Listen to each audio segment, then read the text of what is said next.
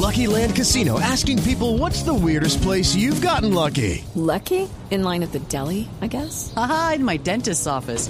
More than once, actually. Do I have to say? Yes, you do. In the car before my kids' PTA meeting. Really? Yes. Excuse me, what's the weirdest place you've gotten lucky? I never win and tell. Well, there you have it. You can get lucky anywhere playing at LuckyLandSlots.com. Play for free right now. Are you feeling lucky? No purchase necessary. Void where prohibited by law. 18 plus. Terms and conditions apply. See website for details. Ya casi empezamos a grabar y no tengo ni el ingrediente de esta semana. ¿Qué me invento? ¿Qué me invento? ¿Qué me invento? ¿Qué me invento? ¿Qué me invento? Uy, a ver, a ver, a ver qué me encuentro acá en el closet, por favor. ¿Y esto qué es? ¿Una grabadora? No. Espera, espera, espera, espera, espera. No. Es la grabadora de Laura Ubaté. Es la que usa Laura en sus viajes inmóviles. ¡Ay, no puede ser, no puede ser, no puede ser! Ella, ella se sienta en el closet y, y nos lleva a viajar sin salir de casa. Va desde las playas de Río de Janeiro hasta la cima del Machu Picchu, viaja por todas partes. Y lo hace sin siquiera moverse del closet. Creo. Porque acá ella no está y, y dejó la grabadora acá. ¿Mm? Bueno, creo que es mejor que la vayas a buscar y que le digas que venga a cocinar con nosotros un día, por lo menos. Podés encontrarla suscribiéndote a Viajes Inmóviles en tu aplicación favorita de podcast y contándole a Laura cuál es tu episodio favorito con el numeral Viajes Inmóviles. Ahora sí, empecemos a cocinar.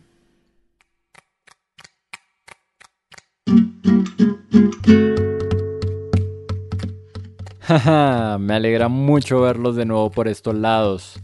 Este es otro episodio del recetario sonoro de ingredientes en peligro. Soy Rodrigo Rodríguez y de verdad que me emociona mucho poder mezclar, batir y pues probar nuevos platillos junto a ustedes. Así que vamos.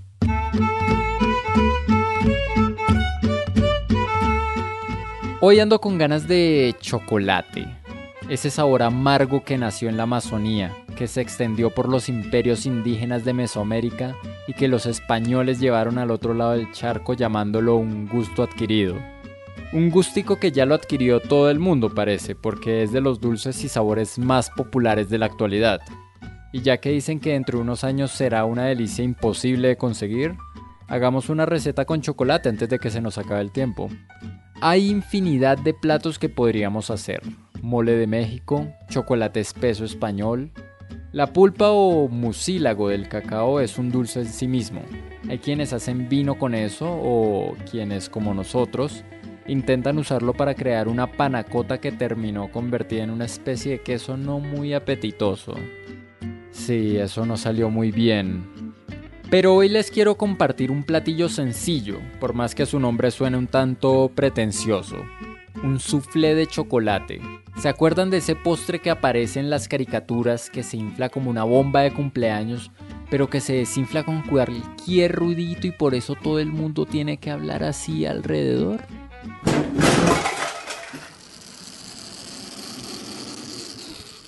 No es tan dramático en la vida real, pero el soufflé sí que se desinfla en minutos. Así que acompáñeme con cuchara en mano porque tenemos que comérnoslo apenas salga del horno.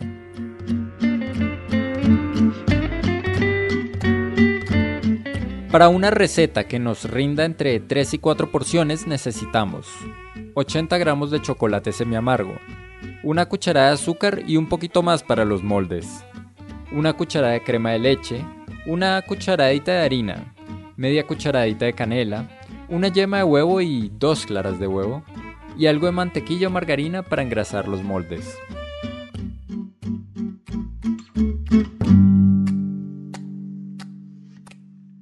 Lo primero es poner a calentar el horno a 190 grados Celsius. Hecho eso, empezamos derritiendo el chocolate a baño María. Yo suelo poner todo el chocolate en una olleta y esta la pongo en una olla más grande con algo de agua hirviendo.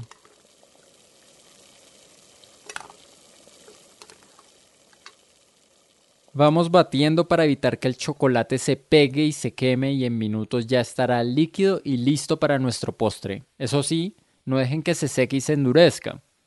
En un bol mezclamos la yema con la crema de leche y luego de a poquito empezamos a añadir el chocolate. Y ya cuando la mezcla esté lista, añadimos la harina y la canela y batimos un poco más. Dejamos esta mezcla a un lado por el momento porque ahora hay que trabajar con las claras. Les añadimos una pizquita de sal y... nos ponemos a batir.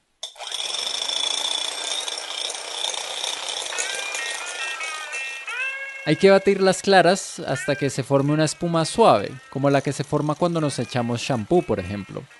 Ahí añadimos una cucharada de azúcar y seguimos batiendo hasta que coja una consistencia mucho más blanca y mucho más firme, como espuma de afeitar. Eso es lo que llamamos punto de nieve, ¿eh?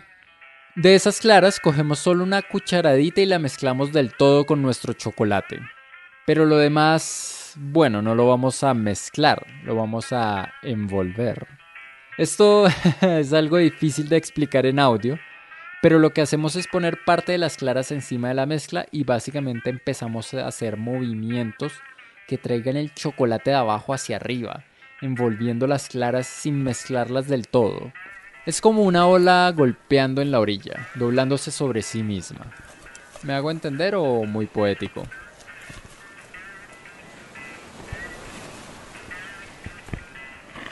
¿Por qué hacemos esta técnica tan, digamos, específica? Bueno, porque a falta de polvo para hornear o de levadura, el aire que entra y permanece en las claras es lo que va a hacer que nuestro soufflé se eleve. Ese es el chiste. Literalmente el nombre del postre significa inflado en francés.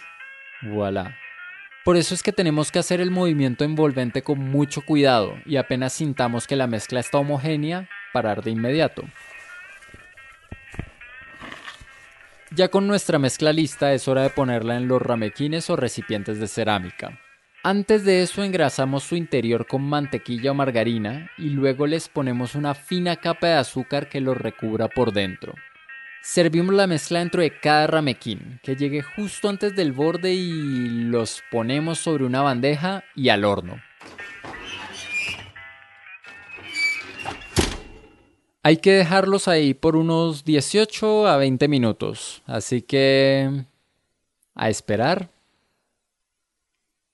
Y... Mm, ¿Ya te viste esa serie de Gambito de Reina? Sí, sí, sí, la vi. Es súper... Ah, yo no. Ah, bueno. ¿Qué era eso que decías sobre el chocolate? Em, ¿Qué cosa? Eso que dijiste al principio, que puede que en unos años sea imposible conseguir chocolate. Sí, sí, sí, claro. Bueno, eso es lo que dicen, y aunque pues no hay que creer todo lo que se lee en internet, hay bastante, bastante gente preocupada al respecto.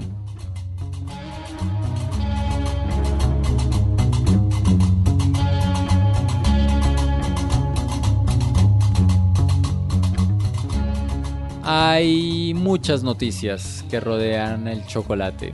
Que las condiciones de pobreza de los cultivadores del mundo, que la desigualdad entre sus productores y sus consumidores, que el trabajo infantil que involucra la cosecha del cacao. Pero pues a la gente no le importa mucho eso. No, la noticia que sí sacudió al mundo fue una historia del medio Business Insider que a finales de 2017 hizo la afirmación más loca de todas. Chocolate is on track to go extinct in 40 years. Chocolate, chocolate, chocolate. Es una palabra que se entiende fácilmente en cualquier idioma. Y extinct, extinto, tampoco es tan diferente en inglés. Seguro ya adivinan lo que dice este atractivo titular. El chocolate va en camino a extinguirse dentro de 40 años. Era una nota que afirmaba que los árboles de cacao se podrían extinguir para el 2050 a causa de las crecientes temperaturas que trae el cambio climático. Y como era de esperarse, la historia se convirtió en algo viral. Todo el mundo hablaba de eso. Entonces, hace un par de años una amiga me comentó sobre esto. Yo no le creo al principio, pero pues ahí está. Leo el artículo, respiro profundamente y pienso, ¿El chocolate va a desaparecer? O sea, si esto es verdad, ¿por qué nadie parece estar hablando de eso? ¿Por qué todo el mundo está tan tranquilo? Solo imaginen tremendo mundo posapocalíptico aquel sin siquiera una chocolatina. Empieza con una serie de corazones rotos en San Valentín. Escala una crisis económica cuando colapsa la empresa que hace los MMs. Y eventualmente la guerra nuclear por las últimas reservas de cacao.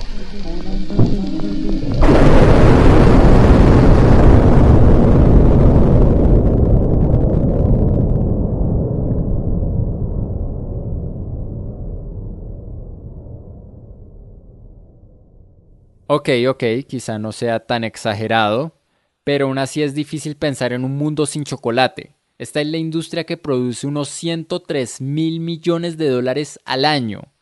Eso lo dice el diario The Washington Post. Y no olvidemos que es uno de los sabores más conocidos y apetecidos pues del mundo, sea en forma de bombones, helados, pasteles, bebidas calientes, lo que sea. Aún así, no suena del todo imposible. Es al menos una posibilidad, o sea, si ya pasó algo como lo de Costa Rica.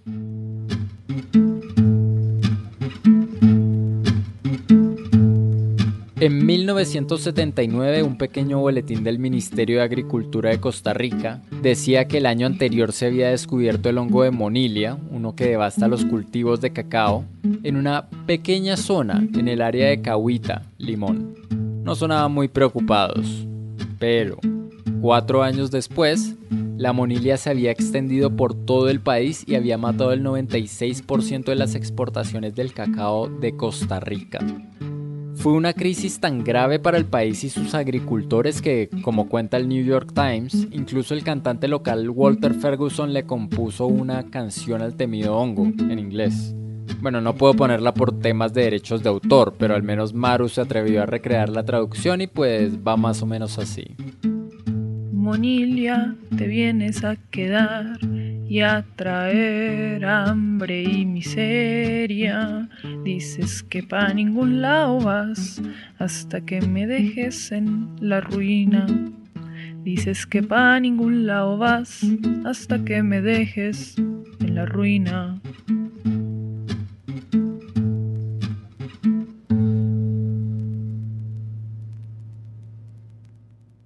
Como canta Ferguson, ese 96% de pérdidas en exportación se traduce en estómagos vacíos y miseria entre los campesinos de la nación. Los cultivos del país nunca se recuperaron del todo. Si eso ya había pasado entonces en una isla entera, ¿podía pasar en todo el mundo? ¿Podía haber un futuro sin chocolate? Bueno, era hora de hacer valer mi diploma de periodista de alguna manera.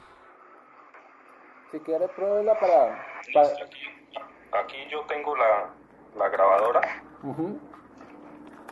Entonces, pues, me indica a partir de, de cuándo empiezo a grabar. Vale, eh, si quiere, pruébela para asegurarse que está grabando. Este es Andrés Agudelo. Lleva más de 10 años trabajando junto a la Corporación Colombiana de Investigación Agropecuaria, Agrosavia, en investigaciones sobre cacao en Colombia. Andrés es la persona que me contó lo sensible que realmente es una planta de cacao. Y Dios sí que son sensibles.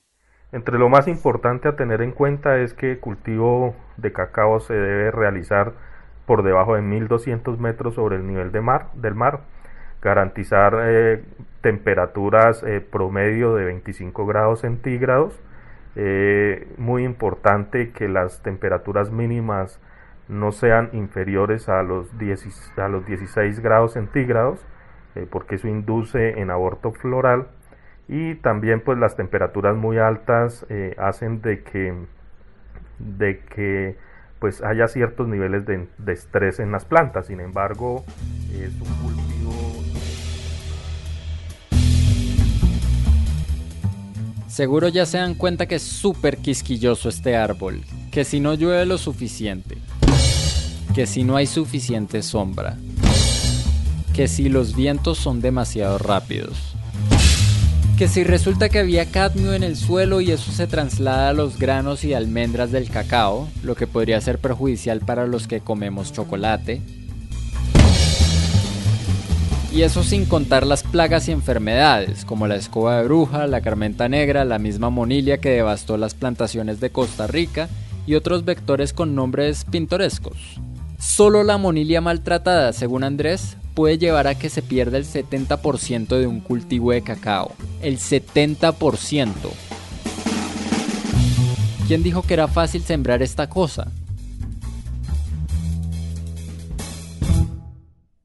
Pero pese a todo esto, cuando le pregunté a Andrés sobre el futuro de los cultivos de cacao, me dijo... Pues eh, yo, yo, creo que eh, el, cultivo puede ser próspero en la medida que eh, se realicen eh, pueda todas las recomendaciones en torno a las ofertas tecnológicas que la investigación desarrolla. Como muchos otros expertos, Andrés sabe que esos titulares de el chocolate se va a acabar y la carrera por salvar el cacao son un poco alarmistas. Sí, no hay duda de que el cacao está al borde de enfrentarse a un sinfín de dificultades en las próximas décadas. Pero investigadores como Andrés han estado trabajando por años en soluciones para lo que se viene, desde las más sencillas hasta las más complejas. Para cuando no llueve lo suficiente, se han desarrollado sistemas de irrigación. Para esas brisas que son demasiado fuertes, algunos árboles maderables alrededor que funcionen de cortavientos deberían bastar para proteger las flores. Para problemas más complejos, ya hay científicos en América trabajando en seleccionar variedades y editar los genes de la planta del cacao, para así hacerla más resistente a enfermedades y variaciones en el clima y el medio ambiente. Aquí en Colombia, por ejemplo, desde la década de los 90 se han estudiado diferentes variedades de cacao en campo y desde hace seis años se han seleccionado y registrado ante el ICA algunas por sus características, como su tolerancia a enfermedades e incluso su sabor. Eh, por ejemplo, para hablar, para hablar así cosas muy sencillas, el TCS01 de Agrosavia es eh, un material genético que tiene el mayor índice de grano en el mundo, es decir, que es el, el, cacao que tiene eh, mayor tamaño el grano de lo, de lo que está reportado en el mundo. Por ejemplo, el TCS06 tiene un alto grado de tolerancia a monilia el 13 eh, y el 19 son materiales muy estables en diferentes condiciones. Sí, el TCS01, TCS06 y demás son los nombres de las variedades. No muy llamativos como en el caso de las variedades del banano y de la papa, pero que son cultivos efectivos para enfrentarse a plagas y dificultades, eso sí. Además están disponibles para que cualquier productor las utilice en sus siembras. Y bueno, después de investigar un rato descubrí que ese titular de Business Insider es tan confiable como cualquier teoría de conspiración que se comparte por WhatsApp. Las afirmaciones descaradas con las que buscaban llamar la atención se basaron en un estudio que estimaba que para el 2050 los grandes productores de cacao del mundo que son Costa de Marfil y Ghana verían un aumento en su temperatura promedio de 2 grados Celsius, y que por tanto se daría una reducción considerable del área apta para el cultivo de cacao. ¿Qué significa eso? Eso significa sí que los cultivos de cacao del mundo se enfrentarán a muchas más dificultades con el pasar de los años pese a todas las tecnologías que usemos e inventemos. Significa que las zonas en las que están las plantaciones actuales serán menos propicias con el tiempo, eso sin duda. Pero que el cacao se extinguirá para el 2050, tampoco, tampoco. Esas son buenas noticias para todos, para mí, para los fanáticos del chocolate alrededor del mundo y hasta para Colombia en general también, donde una taza de chocolate caliente es casi un patrimonio nacional de desayuno. Y eso que Colombia, además, sí que le ha apostado gran parte de su futuro al cacao. Muy buenas noches y bienvenidos a Mesa Blue. Cacao sembrado por exguerrilleros de las FARC en el departamento del Meta llegó a París. Chocolate colombiano de la guerra a la paz y a la capital francesa. Sucede que, al menos en este país, los lugares donde se siembra cacao también son aptos para cultivar otra planta. ¿Cómo es que se llama? Coca. Coca. Coca. La... Coca. Esa es, gracias por recordármela. Desde hace años, particularmente desde la firma de los acuerdos de paz con las Fuerzas Armadas Revolucionarias de Colombia, FARC, el país le ha apostado el cacao sobre la coca. Y esto lo hizo tanto por sustituir los cultivos ilícitos como para dar nuevas oportunidades a los combatientes reinsertados a la sociedad. Y la verdad es que en parte sí que ha funcionado. Agricultores como Nidia Castillo y Hermídez Arevalo, cuentan cómo desde una de las regiones más afectadas por el conflicto armado y la siembra de cultivos ilícitos como es el Catatumbo, la gente está motivada. Han recibido ayudas para empezar a apostarle a una planta mucho menos problemática y que, con suerte, será mucho más rentable a futuro. La grabación de Nidia no es la mejor, por lo que vamos a recrearla encima de la original. El cacao es un muy rentable El cacao es un cultivo muy rentable, entonces algunos han atendido y han establecido un cultivo, una hectárea, dos hectáreas o han renovado.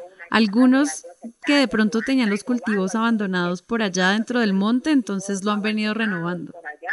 Eh, entre el monte entonces ya los han venido renovando. Han Sí, sí, ha habido una buena respuesta porque incluso aquí personas que, agricultores que son cocaleros, pues se han acercado y van, han dicho que sí, quieren ya cambiar de cultivo. Esto lo están haciendo algunos de manera voluntaria, han avanzado sembrando cacao el cultivo del cacao es rentable, se puede comercializar, se puede exportar, se están innovando productos nuevos con el cacao, salen varios productos.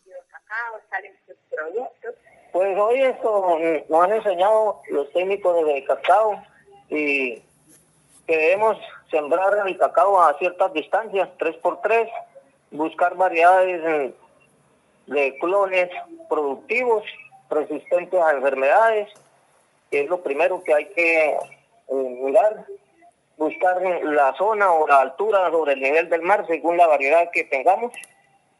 Y se hace pues eh, con una mayor fermentación entre 5 a 7 días dependiendo del lugar de donde se encuentre la finca porque el clima frío y eso es fantástico. el problema es que todas esas dificultades de las que hemos hablado en lo abstracto, pues los agricultores las viven en carne propia día tras día. Está el cambio climático. En ese tiempo, cuando yo era más pequeña, esto era un clima más fresco. Ahora está un poco más caliente, pero pues ha sido por la deforestación y el cambio climático. Pero pues antes era un poco más fresco y se podía cultivar café. Están los problemas medioambientales. Los insectos polinizadores están desapareciendo por la cuestión del uso indiscriminado de, insecticidas. Las plagas y las enfermedades. La monilia daba palo y la escoba de bruja daba palo. La monilia daba palo, la escoba de bruja daba palo. Esas eran las dos enfermedades que daban palo, pero pues hoy en día se puede ver que no ha cambiado mucho, pero en este momento con el cambio climático y todo, pues afectan las enfermedades por hongos, en especial la fitóftora. Aquí hay monilia, fitóftora, escoba de bruja. hay fitóftora y hay escoba de bruja. Los caprichos del mercado. Hasta 2.500 bajó el precio de un kilo de cacao aquí en la zona. Por eso es que el campesino abandonó, abandonó los cultivos de cacao. Además de las plagas y enfermedades, que han sido atacadas. Por cierto, esto no es exclusivo al Catatumbo. Ignacio Córdoba, presidente del Consejo de la Uribe en el departamento del Meta, también vive esos problemas y esos caprichos. Pero aquí los intermediarios nos explotan a nosotros. Cuando el chocolate, por decir algo, en Bogotá está a 7 mil pesos, aquí nos lo pagan a 3.500, 4.000 pesos, porque la realidad que ese, ese es el problema, el decir es que que las carreteras muy feas, que bueno, tanta cantidad de cosas que nos ponen obstáculos, ¿cierto? Para sacarnos el producto. Y como no tenemos un aliado comercial verdaderamente que nos represente con, con unos precios buenos, pues ahí estamos trabajando como, como dice, para que otros, otros se vuelvan capitalistas.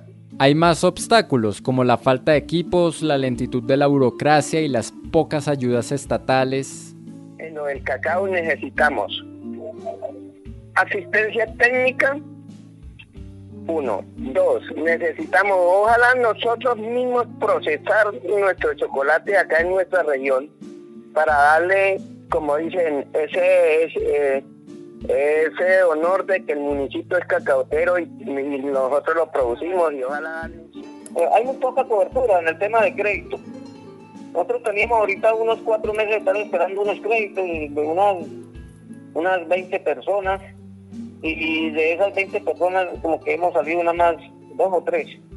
Entonces es bastante la espera que uno tiene que hacer para tener un apoyo técnico, pero pues muy poco, no no lo suficiente que quisiéramos, pues diríamos que... Y hasta el fantasma de la coca amenaza lo que han construido también en la zona donde hay cultivos de uso ilícito, pues hay cacao entre el medio de las plantaciones o al lado y eso nos afecta cuando aplican muchos venenos tóxicos en, esos cultivos de, de, coca, digamos.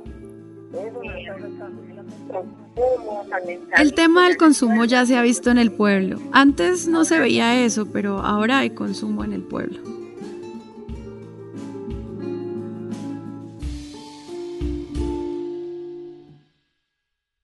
La realidad de los cacaoteros colombianos es complicada. Hay esperanza por parte de muchos, sí, pero pues también está el temor de que ante la falta de apoyo y las crecientes dificultades por sacar a flote este cultivo, sea más fácil para el país retomar viejas costumbres. Para ser nosotros una nación que quiere un futuro con mucha menos coca y mucho más cacao, queda mucho por hacer.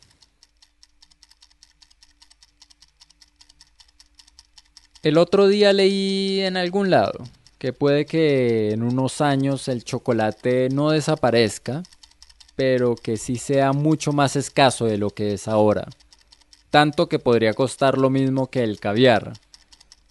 En el mejor de los casos, esa afirmación es solo clickbait. Y en el peor es una predicción muy triste y quizá muy certera. Pero si les soy honesto, por estos días me preocupa menos el futuro del cacao y más el presente de los cacaoteros.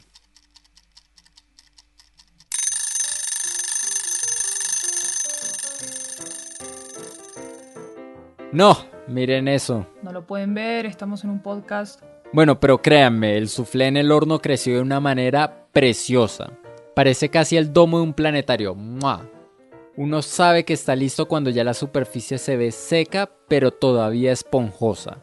Yo que tengo horno eléctrico me gusta poner toda la intensidad en las resistencias de arriba un minutito antes de que salga del horno. Eso para que coja como cierta crocancia. Pero bueno, no hace mucha diferencia y eso es cuestión de gustos. Hay que recordar que el soufflé hay que servirlo de inmediato. Si tenemos algo de azúcar en polvo la podemos esparcir sobre el postre. Cogemos una cuchara, ponemos el soufflé en la mesa y...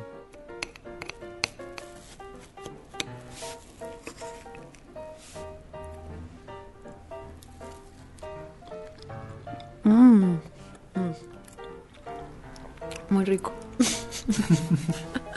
es un postre complicado. A veces no se eleva mucho, a veces se desinfla muy rápido, que quedó un poco seco, que le faltó un rato más en el horno. Es cuestión de practicar una y otra y otra y otra vez. Igual no importa. Con que tenga chocolate nadie se va a quejar si lo quieres intentar de nuevo.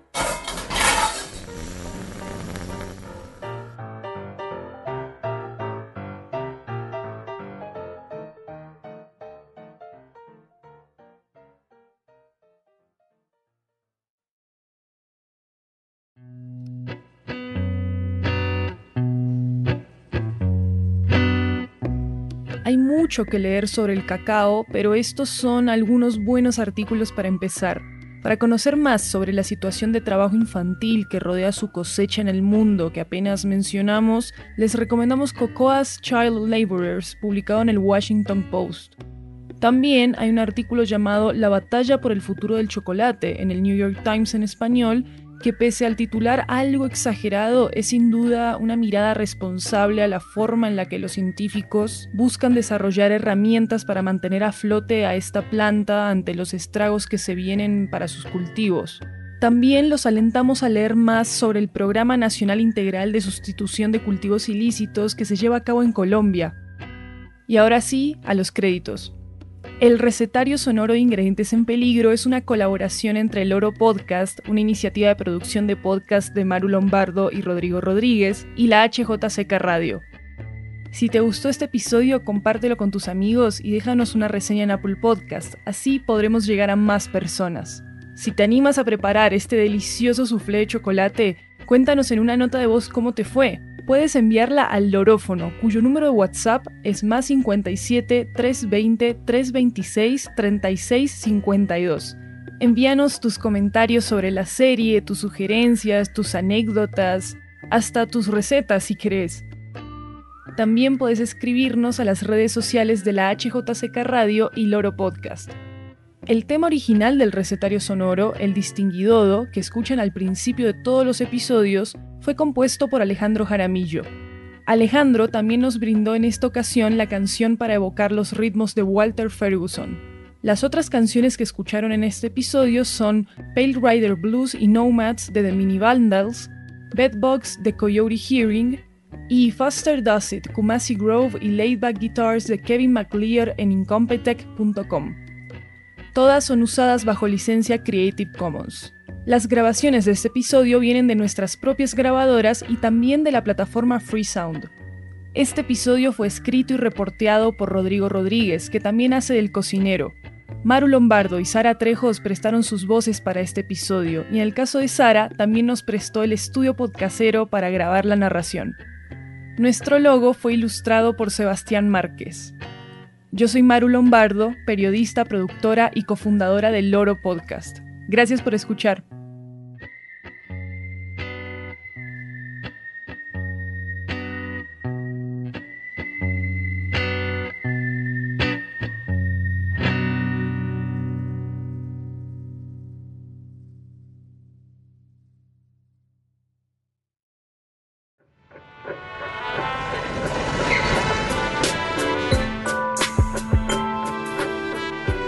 Loro Podcast.